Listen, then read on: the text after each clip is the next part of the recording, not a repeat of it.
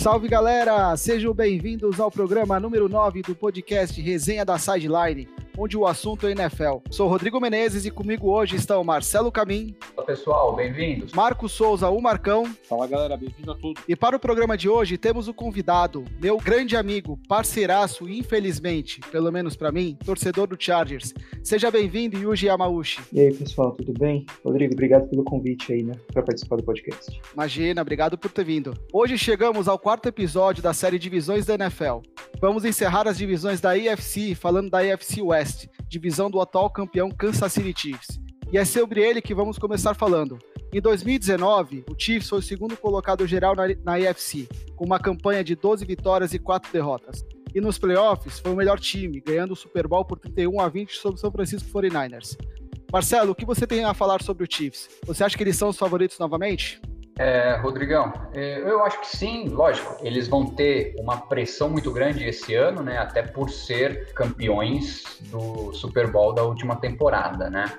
Mas é, eu acho que o Kansas ele está evoluindo já há um tempo, né? Tá vindo aí numa crescente muito boa é, e coloco eles sim como franco favoritos, é, não só na AFC, na conferência como um todo, mas para campeões do Super Bowl, que nem a gente já conversou, acho que no terceiro episódio que a gente fez é, do, do, podcast em si. Então é, vejo que eles estão bem, de uma maneira geral, eles estão mantendo o time é, bem sólido, é, são poucas mudanças, né, são poucas modificações. Por exemplo, no draft aí é, já draftaram um running back, que acredito que era uma peça que estava faltando aí depois do, do Kareem Hunt, quando ele jogava, que era um, um running back aí de respeito mesmo.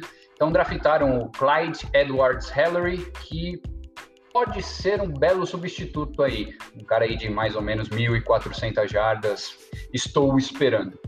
Uh, então acredito muito, minhas previsões, é, eu mantive a temporada do ano passado, então 12-4 para eles esse ano também, é, como líderes da divisão deles, candidatos muito fortíssimos ao Super Bowl. Sobre, sobre o Kansas City Chiefs, eu acho que junto com o Denver, que a gente vai falar numa próxima e daqui a pouquinho a gente vai falar sobre eles, para mim é um dos times mais fortes da conferência, tá? É, obviamente a questão do, do título do Super Bowl do último ano fortalece muito mais, e o que, que eu acho mais importante, mais do que a parte tática e tudo mais, eles tiraram um peso das costas, literalmente, a partir do momento que eles foram campeões, 50 anos depois, a questão do Andy Reid finalmente ter conquistado o anel de, de campeão do Super Bowl, é, valorizou muito a, a, a vitória deles. Uh, o time fantástico, o Patrick Mahomes pensa apresentações, a gente já sabe é, todo o potencial, o quanto que ele está jogando, fantástico, mas é um time muito forte. Eu até era um pouco incrédulo em relação a isso, desde a época do Alex Smith, nunca, é, sempre batiam na, na trave, não conseguiam.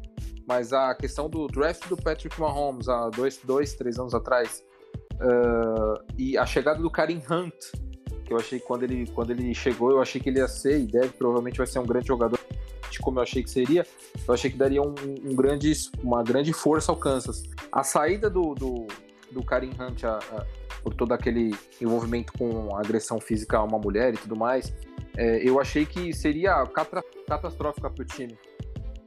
E não que é, foi é, determinante para uma virada ao time, mas não fez tanto efeito como eu achei que seria. Então a saída dele é, foi, foi pesada, mas definitiva. Então o time não esperava no meio da temporada passada que, que eles conquistaram, mas é, conquistaram com muita propriedade, né? O Patrick realmente diferenciado, uh, jogador de, de, elite, extremamente uh, físico, um, virada de jogo, muito potencial. Então acho que a gente vai ter esse ano novamente é, um time muito forte e provavelmente um dos classificados da, da, da divisão aí. Vamos ver cenas dos próximos capítulos. É, eu acho o seguinte, o Marcelo falou uma coisa importante, né? É, o time, acho que o ponto fraco, talvez, daquele time do ano passado era exatamente a posição de running back. E eu lembro que no draft eu falei, olha, o Chiefs fez uma escolha bem pontual e bem precisa, né?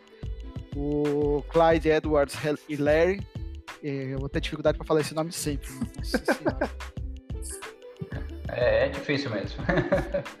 ele foi um cara que ajudou bastante o Joe Burrow lá em LSU. E ele tem as características para casar muito bem com o Mahomes. Ele corre bem pelos meios, ele corre bem pelas laterais. Ele não é um running back estilo Karim Hunt, aquele cara que vai produzir um monte de jardas depois do primeiro contato.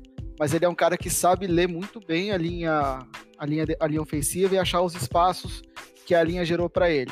Eu acho que ele lembra um pouco o Livion Bell, né, na parte de inteligência de jogo. Então eu acho que é um jogador que, óbvio, NFL é um esporte, college é praticamente outro. Tirando o capacete e as vestimentas, o resto é praticamente tudo diferente.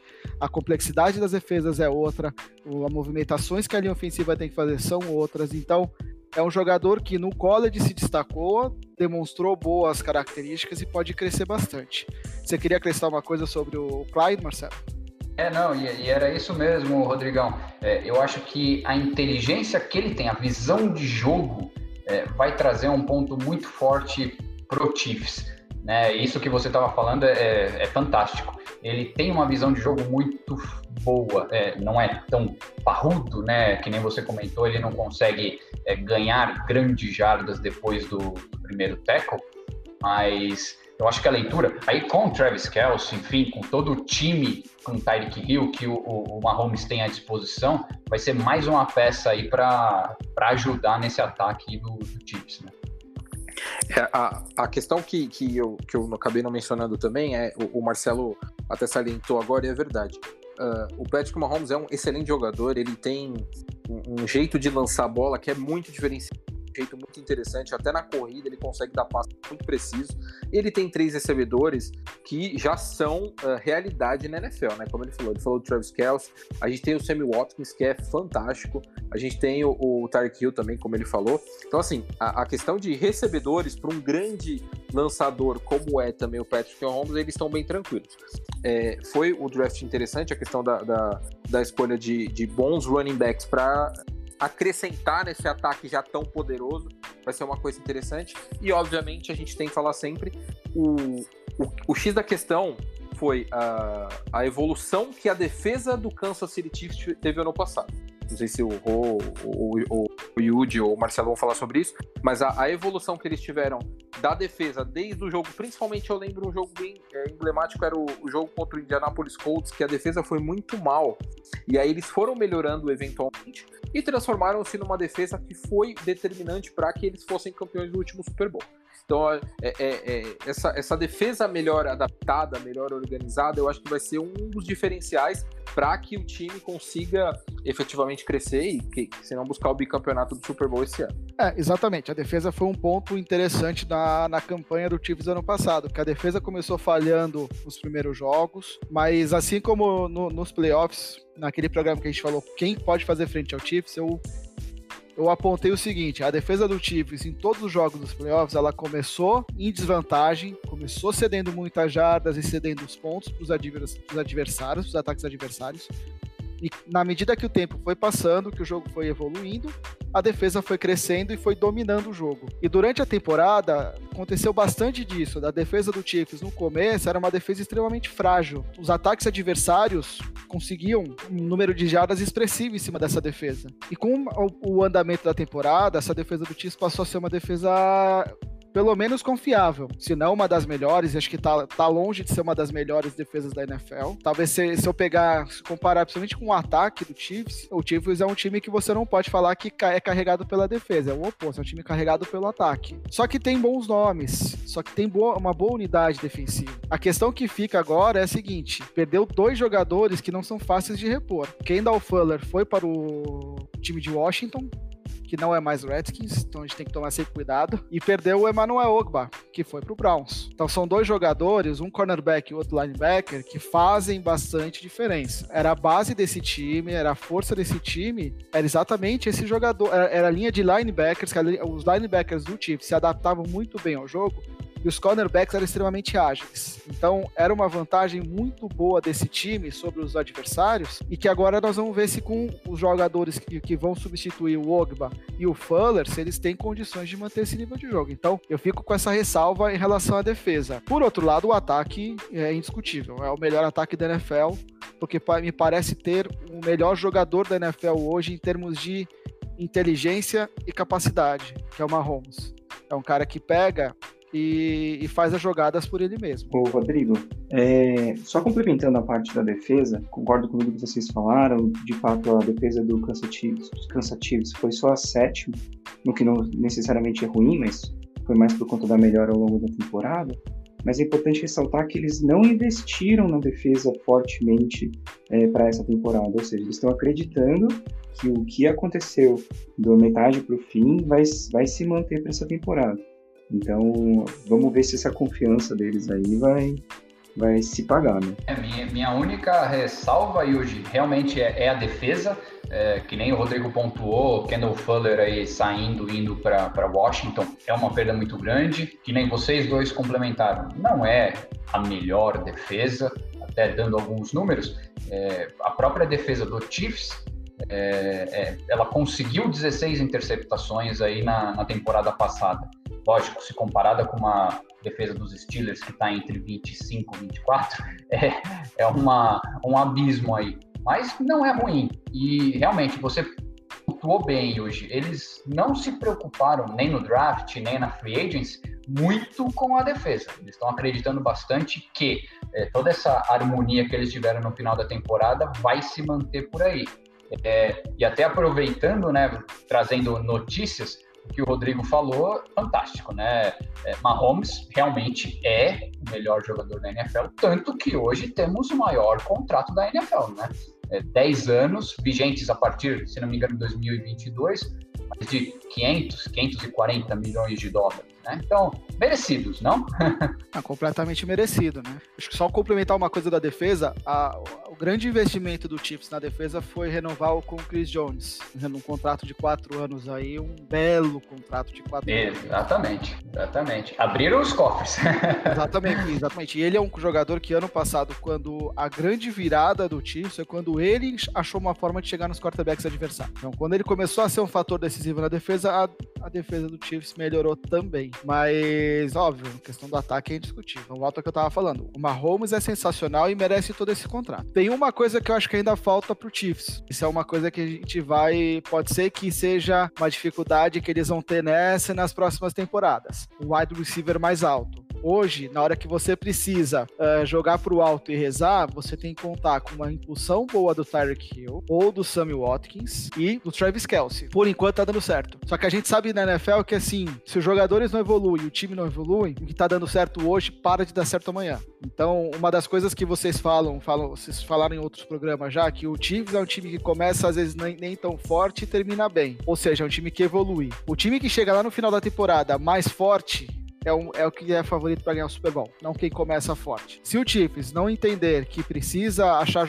peças no ataque que também ofereçam uma ajuda pro Travis Kelce, pro Tarek Hill, eles não vão conseguir avançar muito. E assim, falando um pouco de calendário, o calendário do Chiefs não é a coisa mais tranquila que existe. Começa dois jogos mais ou menos tranquilos, de, pelas forças dos times adversários, pega o Texans que tá caindo pelas tabelas, com as decisões absurdas do Bill O'Brien, que a gente comentou semana passada, e pega o Chargers, que a gente vai falar daqui a pouco, que é um time mais ou menos, tá num estágio mais ou menos ainda para enfrentar o Chiefs, não tá no mesmo nível. Depois pega o Ravens fora, pega o Patriots, que é uma grande incógnita, pega o Raiders, uh, enfrenta Bills, Broncos, então assim, não é um calendário tranquilo e principalmente, fase final do calendário é pesadíssima. Pega o Buccaneers fora, Broncos, Dolphins, Saints fora, Falcons e o Chargers, e o Chargers já no momento mais, mais maduro desse time, que é um time time que tem algum potencial e pode ser que lá no final da temporada seja um time que, talvez já com Justin Herbert, seja um time que possa fazer algum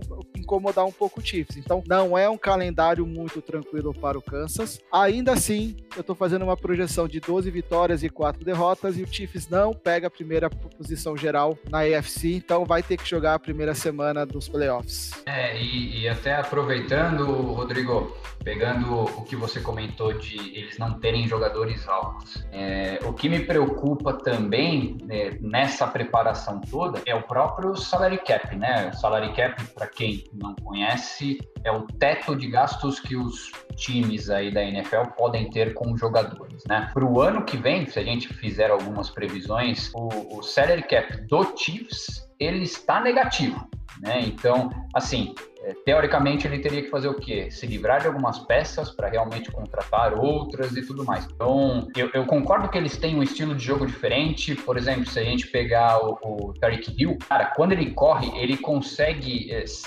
ter essa separação do marcador muito grande. É por isso que essas jogadas longas, né, de profundidade, dão certo para eles. E eu acho que a altura, por enquanto, eles contam com o Travis Kelsey mesmo. Mahomes conta muito com o Travis Kelsey para isso. Financeiramente, é, concordo, eu acho que eles têm que se planejar melhor aí nos próximos dois, três anos, principalmente, lógico, por causa de toda essa pandemia que a gente está tendo, a liga como um todo está revendo o próprio teto de salary cap, né? A gente estava prevendo aí uns 200 e poucos milhões para o ano que vem, agora já estão falando de 175. Isso eu acho que preocupa, lógico, não só o Chiefs, mas aí todas as equipes de uma forma geral, né? É, até complementando um pouco essa questão do salary cap, ontem foi anunciado o acordo entre o, a NFL e a, o sindicato dos jogadores. E a princípio, o valor mínimo do salary cap, então o valor mínimo do teto, será 175 milhões. A gente está fazendo aqui uma previsão baseado nesse valor mínimo anunciado. Só que o valor oficial de salary cap para a próxima temporada só vai ser anunciado quando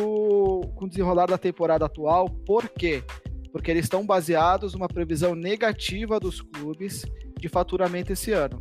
Se com o passar da temporada for observado que o faturamento está mais tranquilo, está sendo melhor do que o esperado, esse salary cap aumenta e os times podem ter, uh, os jogadores podem pedir mais, os times podem ter mais margem para gastar no que vem. Uh, só assim, eu acho pouco provável que aumente muito, porque tem times, por exemplo, as, a dupla de times de Nova York já avisaram que vão jogar a temporada toda com portões fechados. E não é só questão de bilheteria, é questão de vendas dentro do estádio, consumo, tudo isso daí vai impactar negativamente os clubes. Então a gente tem que pensar nisso antes de falar. O salary cap do Chiefs realmente é preocupante. E isso pesa, pesa onde? Na hora de renovar com um jogador bom, se o cara pedir muito, você não vai ter dinheiro para oferecer. E aí você vai deixar um jogador muito bom e para um rival. E aí, só para efeito de, de comparação, depois a gente fala, o Chargers é o segundo time da NFL com mais espaço no salary cap e é um lugar que pode abrigar vários jogadores bons que vão sair dos times. Vai ter muito time que vai perder jogador bom, jogador de nome, para times como o Chargers, os Colts e outros que estão com muito espaço no salary cap. Eu só queria pontuar uma coisa que você falou sobre a questão do calendário do Chiefs, né? E eu tava dando uma olhada enquanto a gente tava conversando e, e... sobre o ataque do, do, do Chiefs, uma coisa que é bem legal é que os quatro primeiros jogos eles serão contra times de defesas bem fortes. É, em que pese, como você mesmo falou, o Houston, Los Angeles é, e, e, New England não estão com os ataques dos sonhos, tiveram muitas mudanças, muitas, muitas coisas em, em, prática. As defesas são muito boas. A defesa do Houston é uma grande defesa, do, do, do Los Angeles também, do Baltimore nem se fala também é ótima, e a do New England Patriots também. Então é um teste de fogo logo no começo da temporada que vai, é, não, não que eles precisam provar alguma coisa, mas o teste de fogo de uma uma, de grande defesa, de grandes defensores para um ataque tão poderoso. Então a gente vai ver se eles vão conseguir se é, manter o mesmo ritmo do ano passado e, e, conseguir evoluir, que é o que você falou sobre a questão de da entrada de um, de um wide receiver um pouco maior e tudo mais. A questão de deixar apenas o Travis Kelce como um jogador alto e os outros jogadores com mais mobilidade, a gente vai ver se essa, essa adição no draft vai fazer diferença ou não. Então é um bom teste para eles esses quatro primeiros jogos. É, exatamente. E assim, complementando o que você disse, tá para encerrar um pouco do time, a gente passar para os próximos. Uma coisa é quando você não tá no topo e você tá lutando para chegar lá. É, você vai enfrentar defesas de, e as defesas vão encarar você de uma forma. Hoje o Mahomes e o Chiefs estão no topo, eles são o time a ser batido. Então a postura da defesa contra eles vai ser outra. Toda a defesa vai querer parar muito mais vontade esse ataque do que nas outras temporadas. Isso tem um efeito. Outra coisa, será que o Chiefs volta com o mesmo nível de concentração? Tá tendo um certo oba-oba em algumas declarações, como a do Tarek Hill essa semana. Tarek Hill falou que o Chiefs tem tá visando ganhar os próximos Super Bowls e se tornar uma dinastia do, do, nível de Chicago Bulls do Michael Jordan. Vai com calma, a NFL é totalmente diferente de NBA. E NFL é. Uma derrota tem muito mais peso que uma derrota na NBA. Então, acho que tem que baixar um pouquinho a bola, o time tem que ter o mesmo nível de concentração das últimas duas temporadas, se quiser repetir. Então, o Tyreek Hill, por exemplo, que fez aquela uh, recepção maravilhosa que mudou o jogo no Super Bowl, e é um jogador que, apesar de ser baixo, é muito rápido, tem o tempo de bola sensacional. Ele é um cara que ele vai estar muito mais isado pelos cornerbacks, E o pessoal já sabe o que ele pode fazer. Então, ele é um dos caras que vai ter que provar que ele é tudo isso mesmo essa temporada. Então não adianta só ficar falando, tem que jogar bola. Seguindo adiante, senhores, vamos falar agora sobre o meu time de coração. Denver Broncos, que na temporada passada teve sete vitórias e nove derrotas, apesar de que com o Drew Locke a situação foi bem diferente. Mas vamos começar com o Marcão. Marcão, o que, que você vê do meu time? É, Rodrigão, eu tô, tô esperançoso com o Denver essa temporada, tá? Eu acho que o Denver vai ser uma das grandes surpresas. É, você acabou de falar sobre a questão de um, de um ano pro, de uma temporada para outra, como muda o conceito que os times têm de outros. O Denver, ele tá desde o título do Super Bowl 50, né, contra o Carolina Panthers, se reestruturando. O time não nunca foi ruim, mas a, a questão de uma escolha de um bom quarterback e tudo mais, é, eles bateram muito de frente com jogadores que eventualmente não eram tão bons, obviamente, como o Peyton Manning, mas eu acho que agora com o Drew Luck e com as escolhas e com o time mais amadurecido, a gente vai ter uma temporada muito legal. O que, que eu vou destacar, principalmente? Aí depois o Rodrigo vai falar mais, porque ele deve ter um conhecimento muito maior sobre o Denver. Uh, esse ano, o, o, a, partir do momento que o Drew Luck chegou no time, o time evoluiu já estava numa temporada um pouco mais descendente, mas ele conseguiu dar uma mexida no, no, no, no, espírito do time. Tivemos a aquisição do Melvin Gordon, o Philip Lindsay, que é um, um, corredor que eu acho muito bom, ele vai ser vai jogar muito bem esse ano. E assim, é, eu destaco o Tyrend do o, o Noah Fent, que eu acho que foi mal utilizado, não, ele foi pouco utilizado esse ano devido a toda essa transformação que o time tinha e a aquisição. É, vocês vão falar sobre draft mais para frente aí, eu vou deixar vocês complementarem, mas a questão da chegada do Albert Uganbudan, depois vocês me corrijam aí se tá correto, que é um Tyrande muito bom também. Então assim, ele tem uma dupla de talentos muito bons, jogadores, é, a chegada do Melvin Gordon, que é excelente, e que uma coisa que eu gosto sempre de falar quando eu, falo sobre os times é a questão da defesa. A defesa do, do, do Denver Broncos é, dispensa apresentações. Eu acho que é, é, ela tem a dupla de apressadores de passes da NFL dos melhores possíveis. Uh, Von Miller, que todo mundo sabe quem é, e o Bradley Chubb, que jogam lá e muito, muito bons. É, é, é até interessante que quando o Bradley Chubb foi, foi draftado, o Von Miller postou, se não me engano, no Twitter, se não me engano, que ele comemorou muito a chegada do cara para trabalhar junto com ele nessa, nessa posição. Então a defesa do Denver é uma defesa muito forte. E uma coisa que eu sempre deixo claro: uh, ataque ganha jogos, defesa ganha campeonatos. Eu acho que isso é quem acompanha a NFL começa a entender muito sobre isso. Então eu tenho, é, estou bem, bem ansioso para ver o Denver jogar. Uh, não cotei aí, mas eu pensei mais ou menos 12 4 aproximadamente a temporada do Denver. Estou sendo bem otimista. Então ele e o Kansas City Chiefs vão fazer uma temporada fantástica na divisão. E eu estou esperando uma coisa muito boa esse ano lá na, no Colorado. É, Marcão, vamos deixar isso mais detalhes para o Rodrigão, né? Sem ser clubista, mas é o time do coração dele. É, só complementando o que o Marcão falou, é, na minha opinião, eu acho que o Broncos, é, se não foi o melhor time, está entre os três melhores é, de reformulação de time. Digo, reformulação, é, as trocas que fizeram na Free Agency e os novos aí, os calouros draftados no, no draft desse ano eu acho que foi a melhor equipe de todas. Tem vários nomes muito bons, é, muito pontuais realmente para o que precisava. É, chamou o wide receiver, trouxe o Tyrande, que o Marcão falou, que o nome também é bem difícil. É, enfim, perdeu outras peças, como o Chris Harris. Eu saltaria essa perda do Chris Harris. Uh, mas no geral, eu acho que o Broncos vai vir muito forte com o Drew Locke, com o Philip Lindsay, uh, com o Noah Fent, enfim, uh, outros jogadores aí. E as minhas previsões, até para ser rápido, para deixar o Rodrigo mais falar, eu, eu, digo que ele está brigando por líder de divisão aí junto com o Chiefs. Eu estou prevendo 11-5 para eles, mas nada me espantaria ver um 12-4, 13-3 aí. Então, Broncos, tô, tô sentindo eles muito fortes. Vamos agora com a nossa dose diária de clubismo aqui.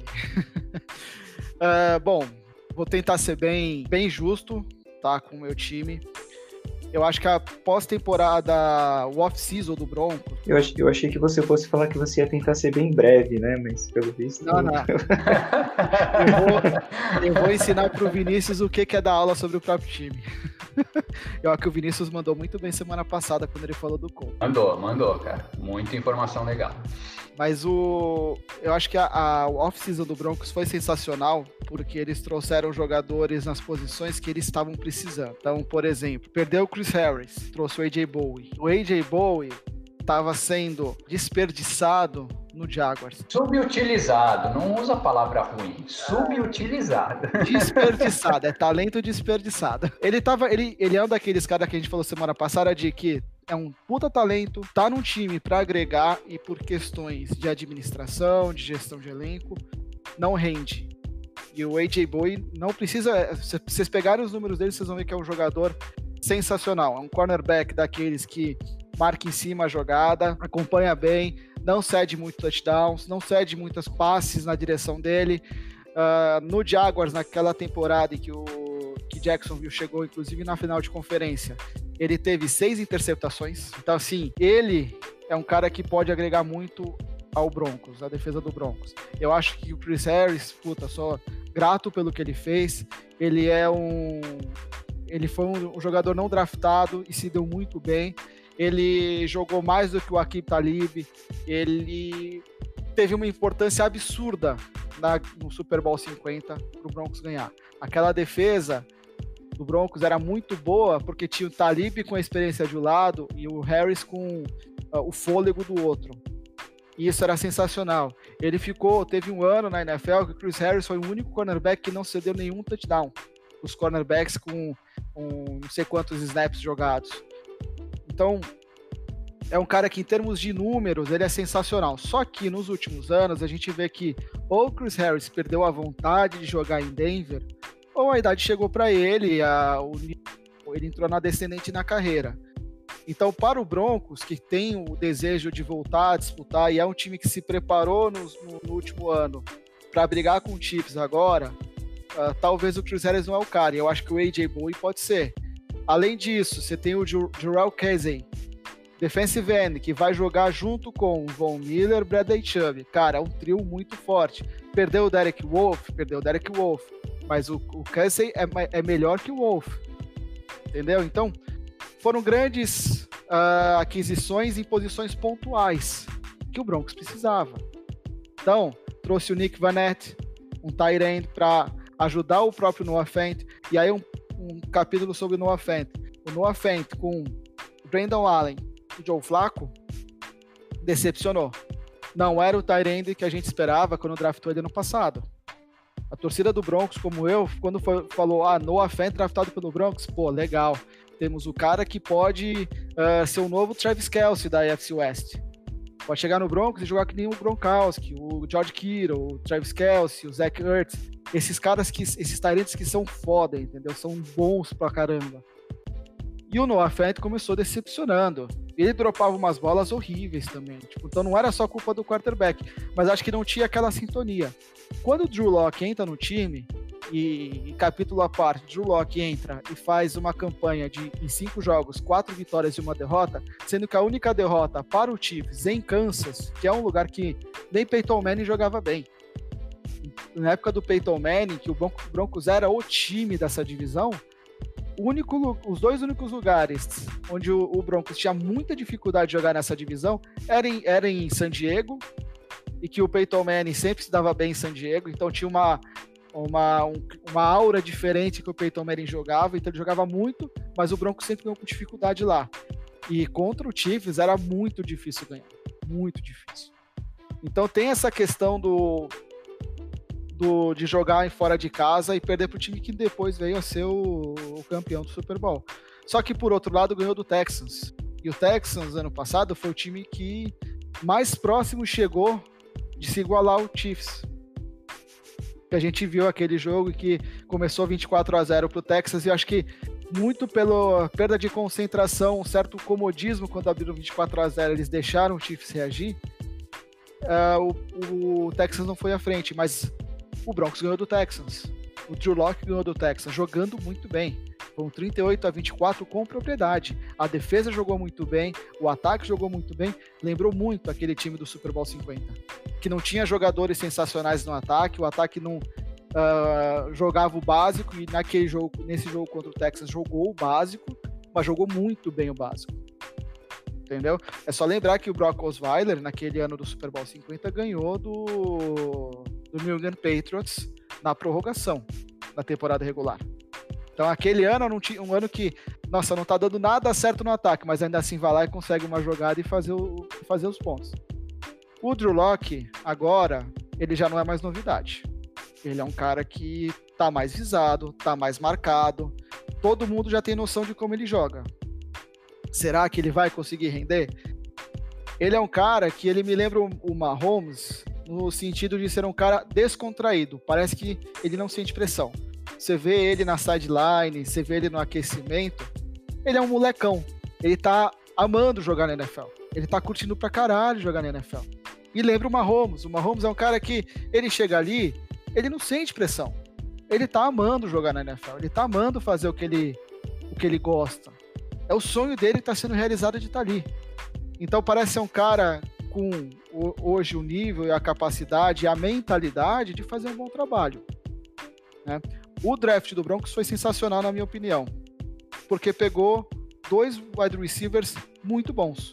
O Jerry Judy é, tem tudo para ser o, o, o calor ofensivo do ano. Porque o que ele fez em Alabama foi sensacional. Entendeu? O KJ Hamler é a mesma coisa. E eles vão chegar num time de um Curtland Sutton que tem uma química fantástica com o Drew Locke. E ano passado o, o Sutton se destacou com Brandon Allen e Joe Flacco lançando para ele. Então ele já teve destaque com dois quarterbacks que a gente já sabe que o, Joe Flacco tá numa descendente absurda na carreira, se é que algum dia ele teve num auge assim sensacional, né? Mas ele sempre foi competente. E o Brandon Allen, desculpa, o Brandon Allen é piada, né? É esse, não fala mal dele. O Flacco tá tão descendente que ele já foi pro Jets.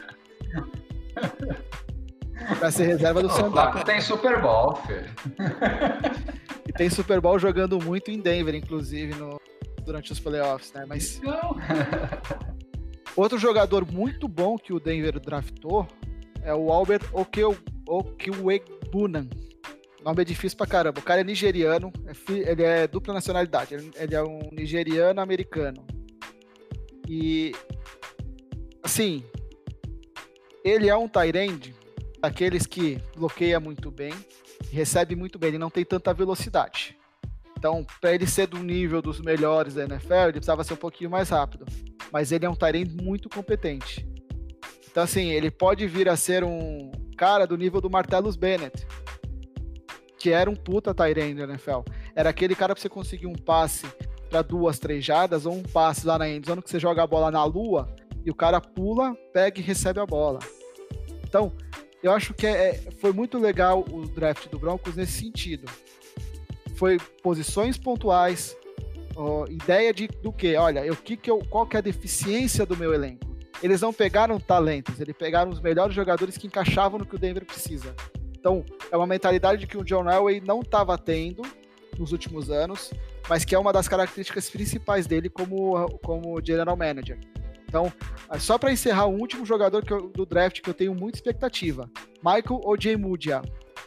É um cornerback de Iowa que, tendo a possibilidade de, jo de jogar junto com uh, jogadores mais experientes e não tendo a necessidade de ser titular nessa temporada, podendo ficar, ali, ficar lá na sideline aprendendo, é um cara que pode evoluir muito para as próximas temporadas. Então eu tenho muita expectativa sobre ele. Eu tenho muita expectativa sobre esse time do Broncos. Eu acho que a temporada vai ser uma temporada de ir aos playoffs 11 5.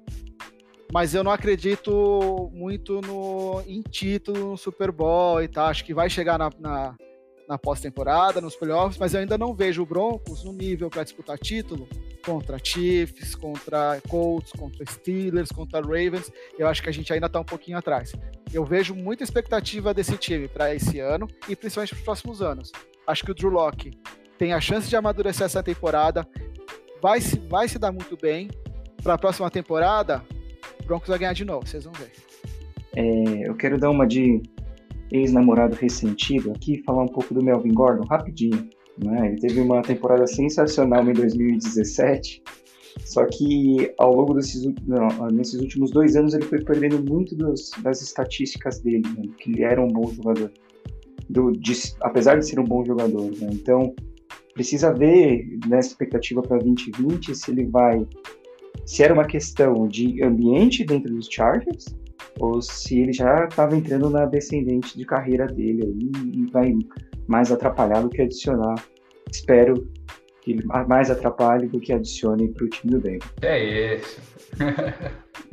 Mas ó, só complementando também, Rodrigão, eu tô muito confiante no Drew Locke mesmo, e até pegando os jogos que ele teve, né, de, vamos dizer, estreante na temporada passada, ele enfrentou todos o, os confrontos da própria divisão, né? Pegou Chargers, pegou Chiefs, pegou é, Oakland na época, que agora é Las Vegas Raiders, é, só perdeu para o Chiefs, mas pô, campeão do Super Bowl. Só que eu acho que é, esses cinco jogos que ele teve foram um excelente aquecimento aí, uma preparação muito boa para ele, né? Você não acha? Eu acho que foram e não diferem muito dos times que, vai, que o Denver vai pegar agora nesse começo de temporada. Foram times que deixam o cara dar moral para o jogador jovem e ele vai pegar o Titans, que tem defesa boa, vai pegar o Steelers, que tem defesa boa, vai pegar o Buccaneers, que tem o Tom Brady Aí pega o Jets, que é o Jets, mas depois pega o Patriots e New England. Então, assim, são cinco primeiros jogos que, de certa forma, dá para traçar um paralelo para os jogos que pegou na temporada passada e falar: olha, não é uma sequência inicial tão tranquila, mas dá para conseguir tranquilamente aí bons resultados, né? Como eu falei semana passada, e o pro Mineiro, infelizmente o time dele vai perder na primeira rodada pro Broncos. Aí depois a gente vai perder pro Steelers, mas eu acho que ganha do Buccaneers, do Jets e do Patriots porque eu acho que o Drew Locke tem capacidade para pegar esses times e ganhar. E um pouco sobre o Melvin Gordon, eu acho que o Melvin Gordon perdeu espaço no Chargers, um desgaste natural de muito tempo ali no mesmo time, tal, e também porque chegou o Austin Eckler. E o Austin Eckler é um running back muito bom. Entendeu? Depois a gente vai falar um pouco mais sobre isso daí. E o Austin Eckler dividiu as atenções. Ano passado eu falei que quando o Melvin Gordon quis fazer o, holdout, que eu, se eu fosse o Chargers, falava assim, então tá bom, aqui você não joga mais.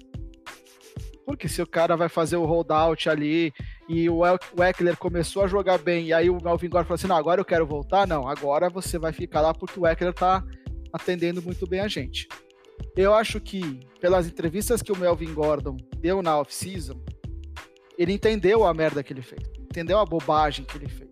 Ele não queria ter saído do Chargers, mas já que saíram, ele quis ir pro Broncos para ganhar do Chargers.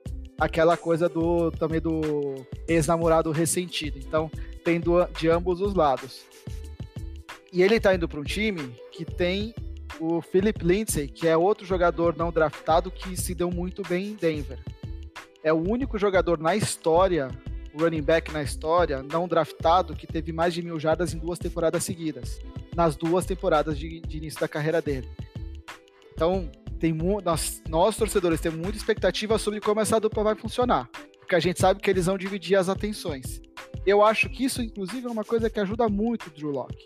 Porque você tem o Philip Lindsay, que é um cara extremamente rápido, inteligente e consegue escapar bem uh, de contatos, ele não é tão bom quando ele sofre contatos, mas ele sabe evitar contatos muito bem. E você tem o Melvin Gordon, que é o cara que corre ali entre, o, entre a linha ofensiva, aguentando o contato e levando adiante. Eu tô confiante. Não sou tão fã do Melvin Gordon, mas eu tô confiante que ele pode render bem, porque ele tem o Felipe Lindsay ali, que se não der certo o Melvin Gordon, já tem um running back ali bom. Então, eu só tenho interesse de ver como, com o Sutton, o Judy, o Hamler, o Deshaun Hamilton, o Noah Fant, o Nick Vanette, com todos esses caras, ainda mais dois running backs bons, como é que vai ser a distribuição do, de jogadas do Broncos? Porque o, não adianta só correr, não adianta só lançar. Você tem talento para todas as posições. É, tá apaixonado. Vocês vão ver, meu time vai, vai arrebentar essa temporada. Mas Deixa eu... ele, Marcão. Hoje ele pode. Não, vai. mas eu também tô confiante, cara. Eu tô confio em vocês. Só, per... só percam pro New Orleans Saints. O resto, bora. é, Marcão, esse jogo vai ter, vai ter a gente. É nós contra você. Nossa, tô ferrado. Imagina o Von Miller voando na, nas costelas do velhinho. Meu Deus do céu. Semana 12, gente, se prepare. Ai, meu Deus, não vou falar com o Rodrigo essa semana. Mas assim, também só dando um freio, tá? Pessoas como o Adam Rank da NFL, que virou e falou que o Broncos vai ser 13-3 ou 12-4, não lembro agora que foi. E vai ser o primeiro geral da, da IFC. Também não, vamos com calma aqui. Vai ser uma temporada muito boa, mas todo torcedor do Palmeiras e do Broncos sabe que cautela é sempre importante. Seguindo adiante, agora a gente vai falar sobre o ex-Oakland Raiders, agora Las Vegas Raiders, que em 2019, na sua temporada derradeira em Oakland, fez sete vitórias e nove derrotas. Marcelo, o que, que, você espera do Raiders? Você que é um time, você é um cara pessimista com relação a eles. Ah, Rodrigão, não sou tão pessimista assim, só realista, digamos. é, não, eu acho que assim, eles tiveram muitas movimentações na free agents. É, eu posso ressaltar aqui o Nelson Aguilar, veio do, do, dos Eagles, é, o próprio Damarius Randall falando de defesa é, porque convenhamos, a defesa era bem fraquinha mesmo do Raiders. Então, é, acho que eles estão tentando aí melhorar é, algumas posições realmente do time. É, não vou dizer que esses são os jogadores para isso, tá? É, mas é, tirando o Raiders, eu acho que o que chama mais atenção é o próprio estádio hoje, né? Porque é um estádio novo, tá muito bonito mesmo. Vamos ver se o time é, fica realmente à altura. Eu acho que essa temporada é a temporada de, derradeira aí do Derek Carr, tem que mostrar serviço, é, porque senão é, o quarterback vai ser aí do Raiders, né? Não, é, ele é o franchise quarterback Vamos ver. Por enquanto não entregou, né? Mas é, as minhas previsões não são tão boas. É, eu estou é, colocando aí 6, 10 para eles, é, um pouquinho abaixo do que foi o ano passado, 7, 9.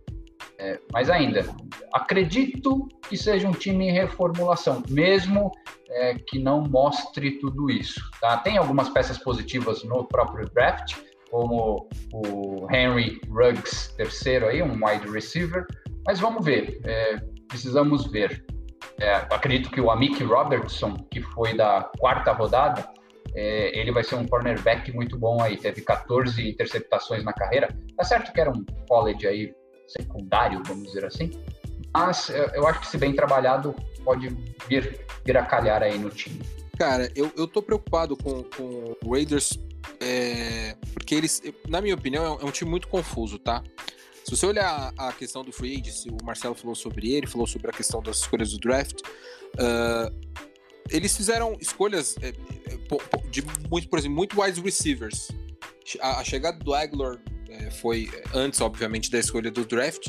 E logo depois eles já escolheram, se não me engano, mais quatro jogadores, deixa eu confirmar aqui. Exatamente. Quatro jogadores é. seguidos no, no, no, draft de wide receivers.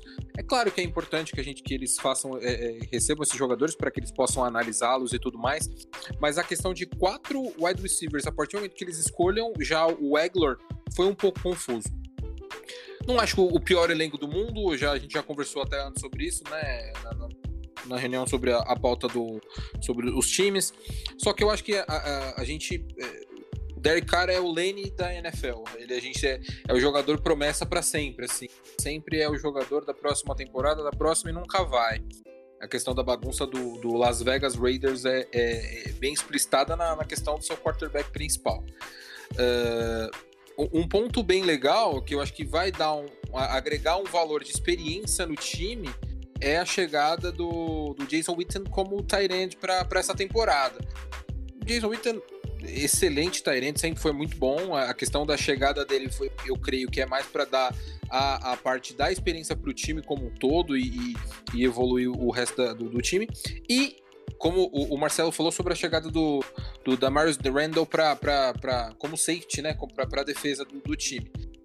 Inclusive, além disso, além da escolha do, do do Damars Randall. Na, no, no draft também teve a escolha do Taylor Mills, de Clemson, que é, obviamente, é, é, é elite na, no, no, college, mas a gente já sabe que o college é bem diferente, mas é, são dois safeties de boa qualidade que vão agregar muito para o time. Vamos ver, eu, eu tô bem, bem pessimista em relação à temporada, acho que vai ser muito mais a questão de como é, vai ser um pirotécnico esse ano, porque vai ser a, a, um, novo, um novo estádio, um estádio moderno, mais bonito, mudança para Las Vegas, eu acho que a gente vai levar muito mais em conta essa parte cômica e, e, e teatral do que a parte de campo mesmo. Vamos ver, vamos, vamos ver o que vai ter esse ano para o time do Las Vegas Raiders. O que eu queria falar é sobre a promessa Derek Carr, que está aí tentando desde 2014 se provar. Mas se a gente acompanha alguns dados dele, não é que ele é um mau quarterback, né? E os, a, a, os números deles vêm melhorando, os, a, os indicadores individuais, o, tudo que é relacionado a, a, essa posição dele. O que eu queria trazer é que a defesa do, do Oakland é muito ruim, é muito fraca. Então talvez é, o, que, o que esteja acontecendo com relação ao Oakland, Las Vegas, né? Já confundindo aqui o nome do time. É, Raiders é que se põe uma pressão muito em cima é, do, do, quarterback, quando na verdade tem que melhorar bastante também do outro lado, né? na linha do que o Marcão falou no começo do programa. Não adianta nada você ter uma boa um, um bom ataque se a defesa não sustenta. Então acho que é importante levantar esse ponto também, porque é, não para essa temporada, novamente, sou bastante descrente, mas eles precisam olhar para isso. Eu acho que é um pouco da confusão do que o Marcão levantou. Olha, eu tenho uma dificuldade assim de falar sobre o Raiders e sobre o Chargers, que o Chiefs eu até consigo tolerar como rival de divisão, mas o Raiders e o Chargers realmente tem a rivalidade pesa assim dentro de mim. Mas eu não sou tão pessimista com relação a vocês contra esse time, tá? Eu vou pontuar primeiro uh, sobre o draft deles. Eles escolheram o, o Ruggs na primeira rodada, na escolha 12. O Ruggs, ele junto com o Jerry Judy, foram, foram dois wide receivers fantásticos em Alabama. Entendeu? Uh, o Tua Tagovailoa deve muito para esses caras. Porque esses caras lançam a bola para eles, eles recebem, eles fazem jogar. Eles têm características diferentes. O Judy é um cara de muita velocidade. O Ruggs é um cara mais na linha do Amari Cooper. É um cara que não é tão veloz, mas ele tem uma técnica e uma altura muito boas para receber passes. Então, eu acho que quando o, Raiders vai lá e manda o Amari Cooper para Dallas, a gente questiona, pô, mas o que, que o John Gruden tá, tá tentando fazer? Já, já deixou sair o Khalil Mack, agora deixa sair o Amari Cooper. A ideia dele é o quê? Pegar e se desfazer de todos os jogadores bons? Mas acho que nesse draft ele repôs bem. O Raiders repôs muito bem tá? Outra questão do draft, Damon Arnett, cornerback, muito bom para defesa, mas eu já falo da defesa. Terceira escolha do, do Raiders, Lynn Bolden. Esse Lynn Bolden é um running back que as pessoas não dão muito valor para ele, porque ele veio de Kentucky, que não é um time tão tradicional no college. Mas eu tenho uma expectativa de que o Bolden vai, se, vai, vai aparecer muito bem nesse time do Raiders, tá? Uh, sobre a defesa. Então você tem o Damon Arnett, de Ohio State, que é um baita cornerback. Tem tudo para ser um dos melhores da liga, tá? Tem habilidade, tem velocidade, lê muito bem jogadas, então se destacou muito no, no college, principalmente com leitura de jogadas, tá? Tem que, eh, volto a dizer, college e NFL são praticamente esportes diferentes. São jogados com a mesma bola, e às vezes nem isso, né? Na verdade, nem isso, e os mesmos equipamentos. Mas de resto, o estilo de jogo é diferente, as leituras são diferentes, o nível técnico é diferente. Mas o Arnett é um cara que dá para esperar muita coisa boa. Mas não é só o Arnett que veio. Veio Corey Littleton, do, do Rams, que é linebacker. É um dos melhores linebackers da liga. O, o Nick Kwiatkowski, Kwiatkowski eu sempre erro o nome dele, então me desculpem, que veio do Bears. O Cal Nassib, que é defensive end, e veio do Tampa Bay. Então você tem jogadores muito bons de defesa chegando no Raiders. O Raiders reforçou muito bem a defesa nessa, nessa intertemporada. Jeff Heath, que jogava, que é um safety do que jogou no Cowboys, que não tem números tão sensacionais, mas cobria muito bem as jogadas. Então, tem jogadores bons e tem a experiência do, do Jason Witten chegando. Tá? Nelson Aguilar, a gente, semana que vem a gente vai falar um pouquinho mais sobre o Nelson Aguilar com dois torcedores do Eagles. E vocês vão ver que as opiniões sobre o Aguilar é que uh, não lance nada para ele porque ele vai dropar. Tá? Então, assim, eu não acho que é uma grande aquisição do Raiders pelo que ele fez na temporada passada. Mas o Jason Witten é. O Jason Witten é aquele cara para dar um equilíbrio pro, pro ataque do, do Raiders. Tá? Ele não vai produzir muito, ele não é mais, ele não tem mais idade para produzir no nível que ele produzia no auge dele quando ele jogava com o Tony Romo. Mas ele é um cara que pode, pode ajudar muito nos momentos decisivos, tá? Dito isso, acho que o Raiders se reforçou muito bem, uh, mudou de patamar, é um time que está numa construção Agora me parece estar numa construção legal. Agora me parece ficar claro que, que qual que é a ideia de John Gruden. Demorou muito para entrar nesse, nessa direção, tá? Ele já está há um tempo lá em, em, em Oakland, agora Las Vegas, e não produziu tanto. Agora ele me parece que está indo, tá deixando claro qual é a ideia de jogo dele. A defesa do Raiders para essa temporada pode sofrer um pouquinho nos primeiros jogos, tá? Por quê? Tá se formando agora não tem jogos de pré-temporada. Isso vai pesar muito no nível de jogo de alguns times no começo da temporada. Times que estão em construção, mudaram muito a temporada passada para essa, vão ter um pouquinho mais de trabalho. Um pouquinho mais de dificuldade. Eu acho que o Raiders é esse time, tá?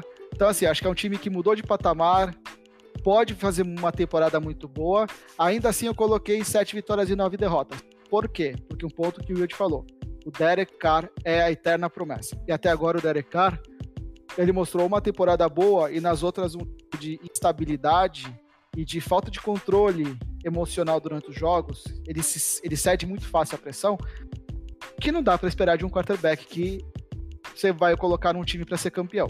Então eu tenho muitas dúvidas com relação ao Derek Carr, não contra o Raiders. Eu acho que o Raiders é um time muito bom, um time com muitas peças boas, é um time que está visando aí uh, melhorar para os próximos anos. A questão do salary cap pode afetar o Raiders, mas acho que ainda não é uma coisa que o Raiders tem que se preocupar tanto, porque o valor é pequeno. Mas pode afetar. E é um time que, para os próximos anos, assim como o Broncos, estão projetando uma divisão bem equilibrada, assim como o Chargers, que a gente vai falar daqui a pouco. Tá? Mas eu tenho muitas dúvidas se o Derek Carr é o cara para conduzir o Raiders. Se ele é um cara, um quarterback à altura do Raiders. E o reserva dele é pior ainda, que é o Marcos Mariota. Então, assim, se não for com o Derek Carr, não vai com mais ninguém. Então, mas eu acho que o Raiders pode sim surpreender nessa, nessa temporada. 7-9 é uma, uma previsão um tanto quanto pessimista da minha parte até, porque eu acho que esse time tem talento para brigar por playoff sim, tá? Só não tem quarterback, mas tem talento no, no elenco. É, o Rodrigão tá querendo falar bem dos outros times aí para não parecer clubismo. Isso aí é normal. não, mas ó, Rodrigão, é, o que eu ia complementar aqui, na verdade, você já disse. Eu acho que é importante. Sim, o Raiders trouxe bastante peças, né? Mas é, elas têm que trabalhar em conjunto. E é, isso que você falou, fantástico, cara. É, a gente não vai ter jogo de pré-temporada né? Então, isso vai atrapalhar não só o Raiders, obviamente, mas muitos outros times. E, é, é convenhamos, tudo bem, eles pegam Carolina Panthers na primeira rodada. É, em Carolina, acredito que até seja fácil, não tenhamos problemas aí. Mas depois, Saints e Patriots com duas defesas fantásticas e é, vai totalmente de encontro ao que você falou do, da, da, inconstância do Derek Carr, da, da falta de é, é, capacidade mental dele, né, no sentido de aguentar essa pressão. É, então, novo, tem peças novas, tem muitas coisas. Nem eu comentei, será realmente que o quarterback, o Derek Carr é o franchise quarterback? É, que nem você comentou, temos o Mariota, mas nada além disso, né? Então vamos ver. É, também concordo com você, minhas previsões que nem eu disse, 6, 10 aí, mas é, acredito que estão em reformulação. Uh, Raiders e Saints, o primeiro jogo no estádio novo, no Allegiant Stadium. Vai ser o Monday Night Football 21 de setembro. Vitória pro Raiders. Cravo aqui, moleza, moleza. É isso. Ah, é, tá bom, tá bom. Engraçado, engraçado, engraçadíssimo. É pra estrear o estádio, pô. É, casa de apostas de Las Vegas, né? Ô, Rô, só pra, só pra falar sobre o Josh Jacobs, que esse ano é, foi um, um, um, novato, né? Um, primeira temporada dele, eu acho que esse ano vai ser um ano de afirmação para ele, tá? Para mim, é, concordo, acho que falei muito sobre a questão de eu estar pessimista, mas ele é um dos bons nomes do time, tá? Então acho que se uma, uma, uma um milagre acontecer, provavelmente vai passar na, nas mãos dele. Eu acho que ele tem um.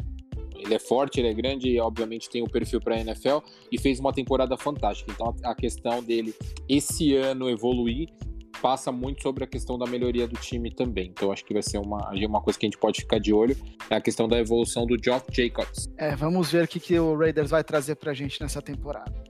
Uh, vamos agora falar do time do nosso convidado, Los Angeles Chargers. Uh, depois de uma temporada com cinco vitórias e 11 derrotas, o Chargers vem para 2020 com a primeira temporada desde 2006 sem ter como quarterback titular Philip Rivers. Yuji, o espaço é teu, fale sobre o seu time. Tá, tá otimista ou pessimista? Olha, como torcedor, eu estou menos pessimista do que a maioria das pessoas, tá?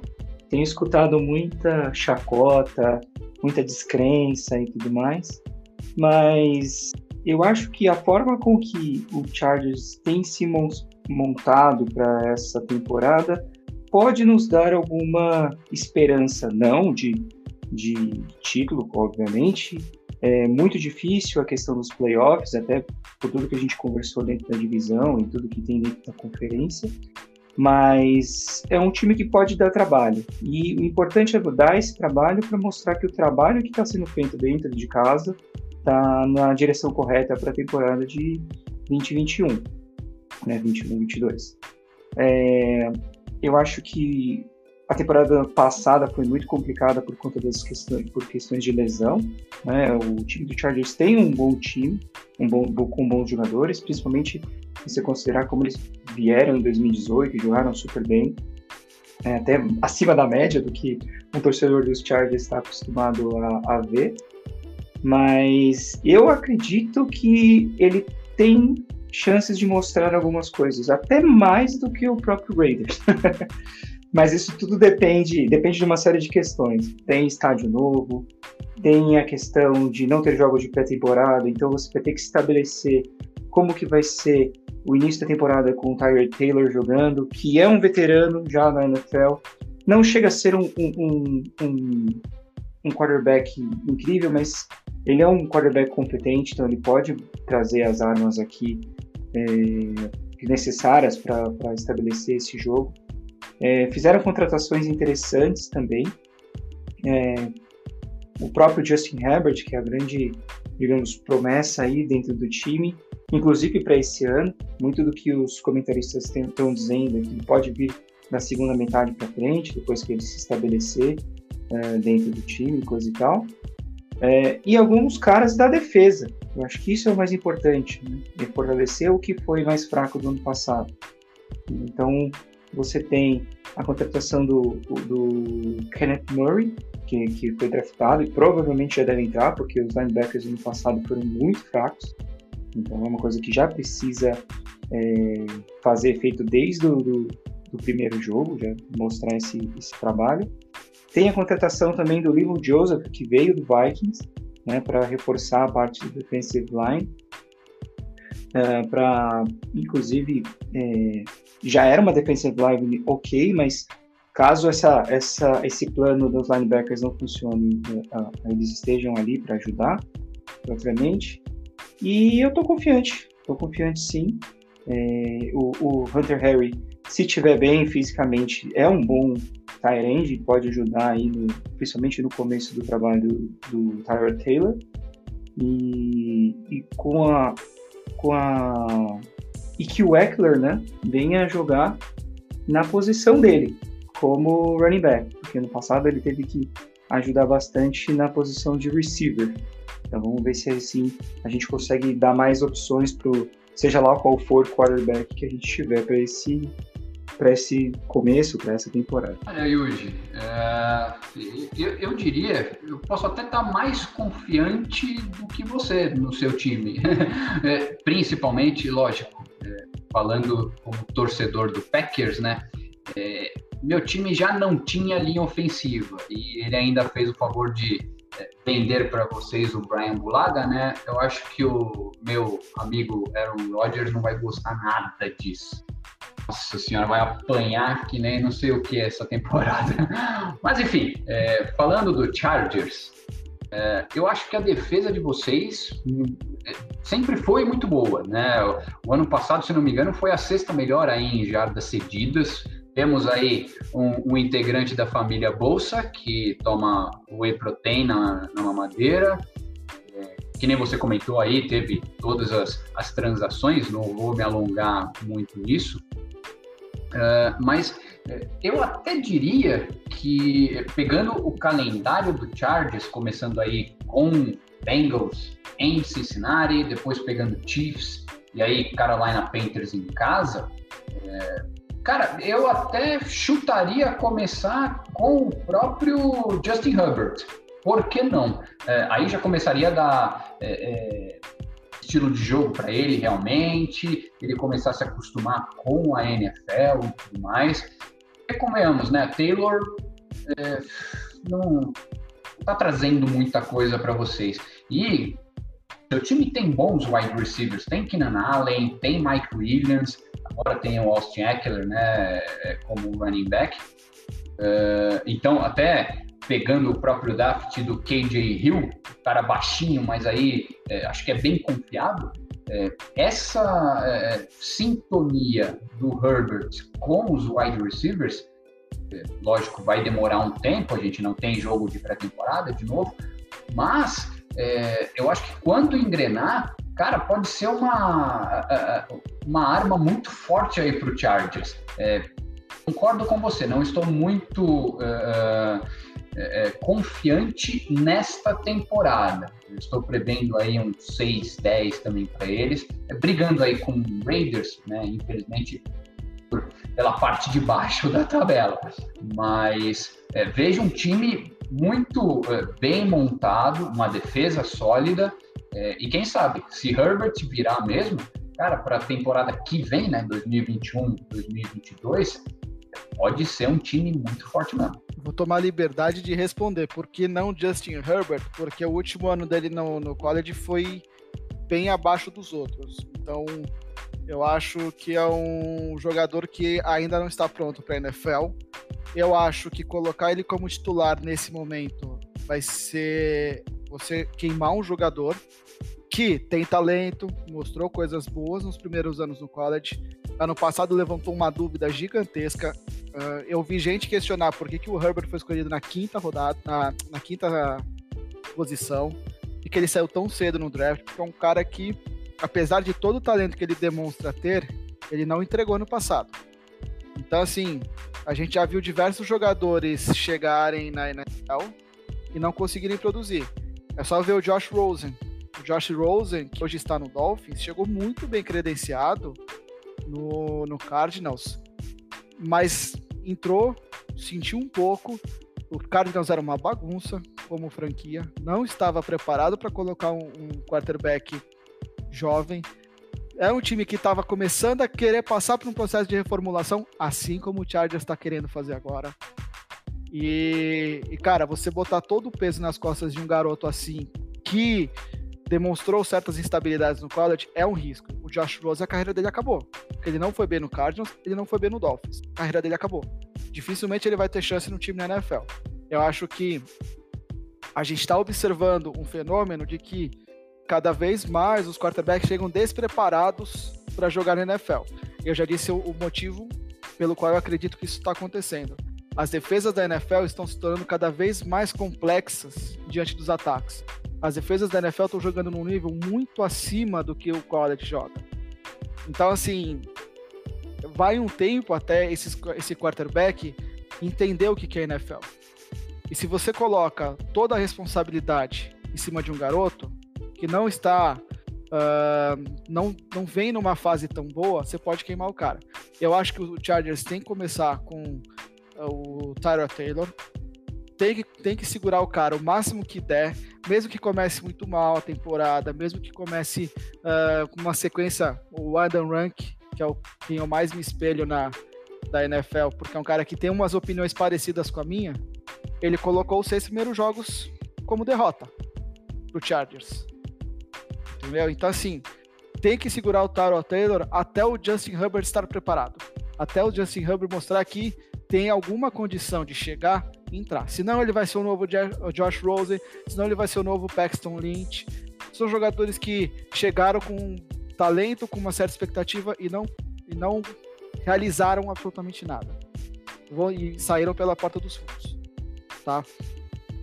Eu gosto muito dessa defesa do, do Chargers. Gosto muito desse time do Chargers. Acho que é uma ideia de reformulação muito legal. Ano passado o time chegou com um time bastante experiente e não deu certo. Então, talvez explique o porquê que esse time hoje está atrás dos outros na divisão. Porque é um time que, enquanto o, o Chiefs se reforce, rejuvenesceu três temporadas atrás e o Broncos Raiders estão fazendo isso já há um, dois anos, o Chargers está começando agora.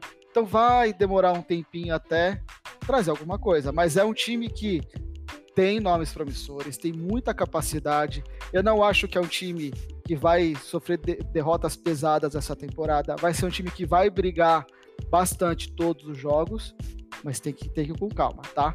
Eu acho que uma grande aquisição, Linval Joseph, que o Marcão não deve gostar porque veio do Vikings e também deu bastante sufoco lá para a linha ofensiva do, do Saints nos, nos playoffs, nos dois jogos de playoffs, né? Que o Saints perdeu pro, pro, pro Vikings. É um cara que pô, pressionou bastante o, o Drew Brees. Não gosto. Incomodou, então, incomodou bastante o Saints. E é um cara que, pô, ele pode fazer o dividir as atenções com o Pousa. E quando você divide as atenções, a linha ofensiva vai dobrar em cima de quem? E se dobrar em cima deles, vai abrir espaço para os linebackers. Então não é tão fácil a ideia do cobertor curto. Quando você adiciona caras, dois, três caras bons na sua linha, no seu front seven, aqueles sete jogadores que ficam de cara para a linha ofensiva, Quanto mais, mais talento tiver ali, pior é para a linha ofensiva marcar. Porque aí você vai ter que deslocar um tight para ajudar na, no bloqueio, você vai ter que colocar o running back para ajudar no bloqueio. E com isso você perde, por exemplo, opções para passe. Então o time vai ter que o time adversário joga acaba tendo menos opções de recebedores, por quê? Porque os caras estão preocupados em bloquear a, o front seven adversário. Então eu vejo esse time do Chargers com bastante talento, com bastante potencial para essa temporada não. Essa temporada vai ser um time que vai brigar, que vai lutar, que vai vender caríssimas derrotas, mas vai sofrer 13 derrotas na minha, na minha projeção. Três vitórias e 13 derrotas. Mas não é um time, um time nível 3-3, é um time que, por falta de uma pré-temporada para se preparar, vai começar com. vai ter que ir trocando pneu com o carro andando. Mas para 2021, tenha certeza, essa divisão promete muito para os próximos anos. Porque você tem o Broncos tentando mudar de nível, você tem o Chiefs no nível altíssimo, você tem o Raiders tentando mudar de nível, e você tem o Chargers se preparando para ir pelo mesmo caminho. Então, para os próximos anos, eu vejo uma divisão extremamente equilibrada, muito forte, e eu tenho boas expectativas sim para o Chargers. Como o Yuji falou, eu torço para que isso não aconteça, mas eu vejo para o Chargers aí coisas boas vindo. A minha a ideia que eu tenho é que você é um time para dois, três anos. A questão é a palavra para o Chargers é paciência. Uh, concordo com a parte do quarterback. Se você colocar um quarterback novo. Pô, mas paciência, de... paciência desde quando, mano? Não, eu sei, amigo, mas a questão é o seguinte: o que eu tô falando é o seguinte: o Philip Rivers, que era um, o franchise player do, do time, ele saiu.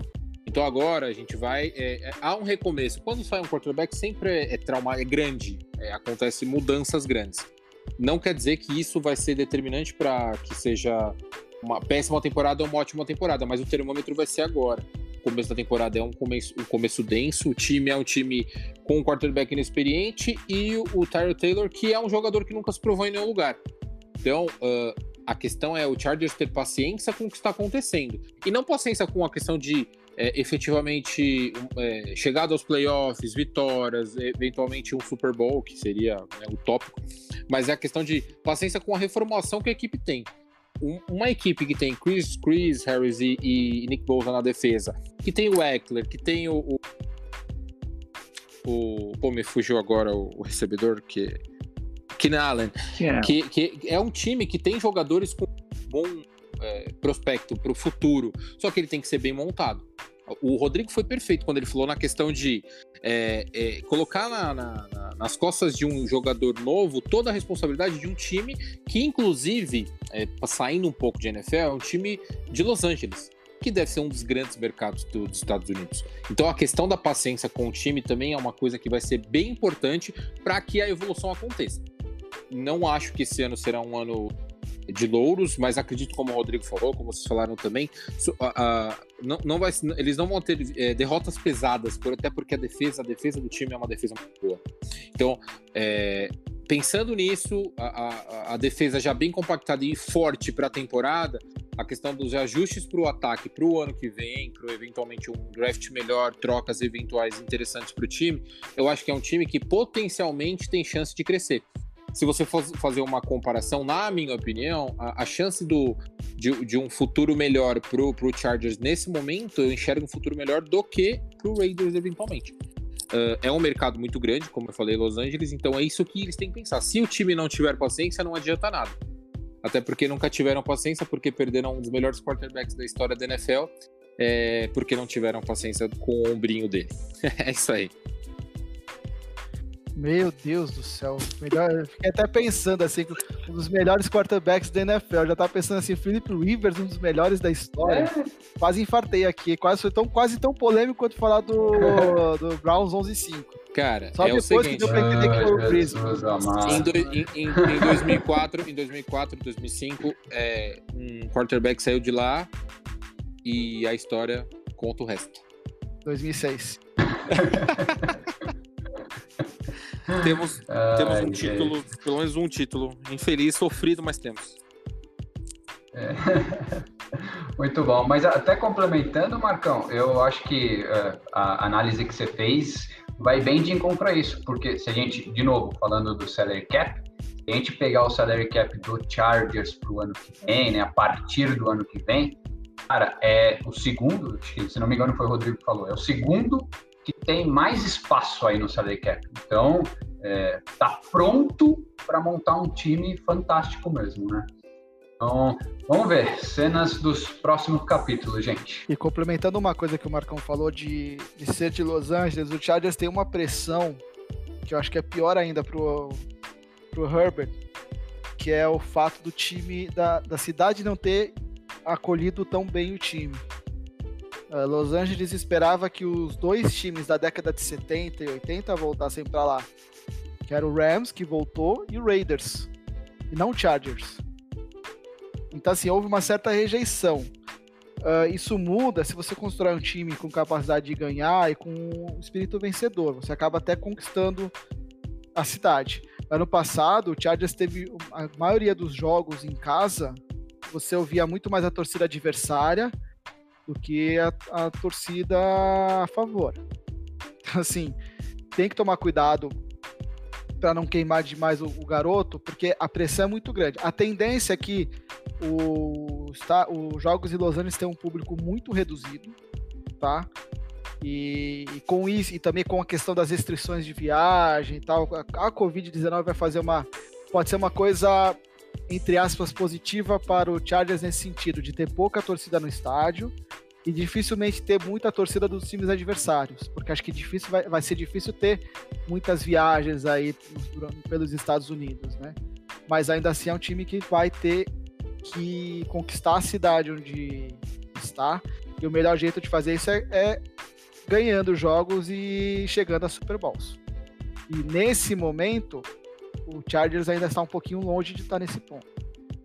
Entendeu? Então, é, vamos com calma e por isso que eu sou, acho que para você fazer valer a aposta no Herbert, você precisa dar tempo para ele, para ele se preparar, tá? Então é só isso daí é uma pressão a mais, é um time que vai próximo ano muito mais nessa temporada do que nas outras.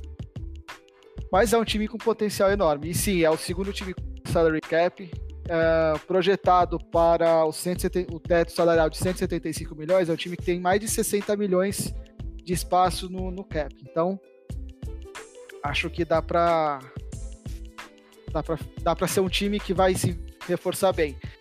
E outra, né? Só aí uma, uma questão de especulação. Vocês imaginam se o Herbert começa essa temporada, não vai bem? Uh, um tal de Dak Prescott vai estar disponível no mercado, potencialmente estará disponível no mercado para a próxima temporada. É, por quê? Os Cowboys não vão pagar 60 milhões para ele, pô? Cowboys não tem tanto espaço no salary cap para pagar, entendeu? Esse é o ponto. Ele vale isso? isso, são, isso são assuntos para o próximo episódio. Literalmente. muito bom, muito bom. Mas é isso aí, senhores. Então, só reforçando aqui como a gente imagina a IFC West. Uh, acho que a opinião geral aqui do grupo nosso foi que Broncos e Chiefs são os times uh, ah, para brigar pelo título da divisão. Para alguns, o Chiefs está à frente do Broncos, como por exemplo para mim, o Marcão já acha que estão no mesmo nível. E o Raiders e Chargers vem logo atrás aí num processo de reformulação. A longo prazo, acho que todo mundo acredita bastante no Chargers, nem todo mundo aqui acredita no, no Raiders, apesar de eu achar que é um time muito bom. E é isso aí, senhores. Gostaria de começar o nosso encerramento agradecendo a presença do Yuji. Foi um prazer receber aqui. Uh, sempre que quiser vir para cá comentar, as portas estão mais do que abertas para você. Sabe que você é um grande amigo nosso e quando quiser é só chamar lá que a gente te recebe aqui. Não, show de bola. Eu que agradeço a oportunidade. É muito legal falar do Chargers, principalmente porque é um time, principalmente aqui no cenário brasileiro, com pouquíssima torcida, né? Eu acho que eu já vi camisa pela rua de todo mundo, mas do Chargers, para não dizer que nunca vi cara com uma camisa do time de 2000, vintage, né? É, então, muito obrigado pela oportunidade para a gente mostrar aí o que, que os Bolts é, têm para mostrar, pela história, pelo que vem construindo aí para o futuro. Obrigado aí pela oportunidade. Marcelo, seu recado final? Não, de, de novo agradecer o Yudi aí pela participação, é, mais um fanático aí por, por esse esporte. E é, a gente está aqui para isso, para conversar sobre uma coisa que a gente gosta. É, obrigado a vocês que nos escutaram até agora. É, como o Rodrigo falou no começo, o último programa sobre os times da AFC, da conferência AFC. Semana que vem começamos com os times da conferência NFC, mais aí quatro episódios. Uh, Sintam-se à vontade para nos mandar sugestões, críticas, uh, tudo que vocês tiverem a fim de conversar para a gente abrir o jogo aqui. Uh, Sigam-nos nas redes sociais, no Instagram, arroba resenha da sideline, no Twitter, arroba da underline sideline. Beleza? Obrigado, gente. Até semana que vem. Marcão? Galera, muito obrigado a todos que, que nos prestigiaram, ouviram o podcast essa semana. Obrigado ao Japa, amigão nosso aí, tá sempre conosco.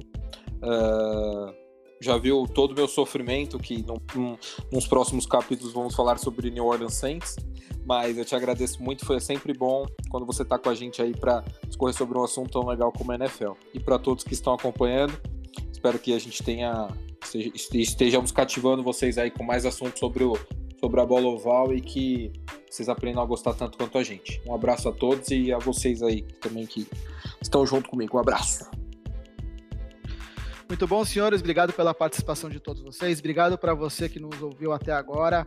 Uh, já vou fazer um spoilerzinho do próximo episódio. Vamos falar sobre a NFC East do Philadelphia Eagles e de nossos dois amigos loucos pelos Eagles. Então, fiquem ligados que vem mais coisa boa por aí. E muito obrigado a todos. Grande abraço. Tchau.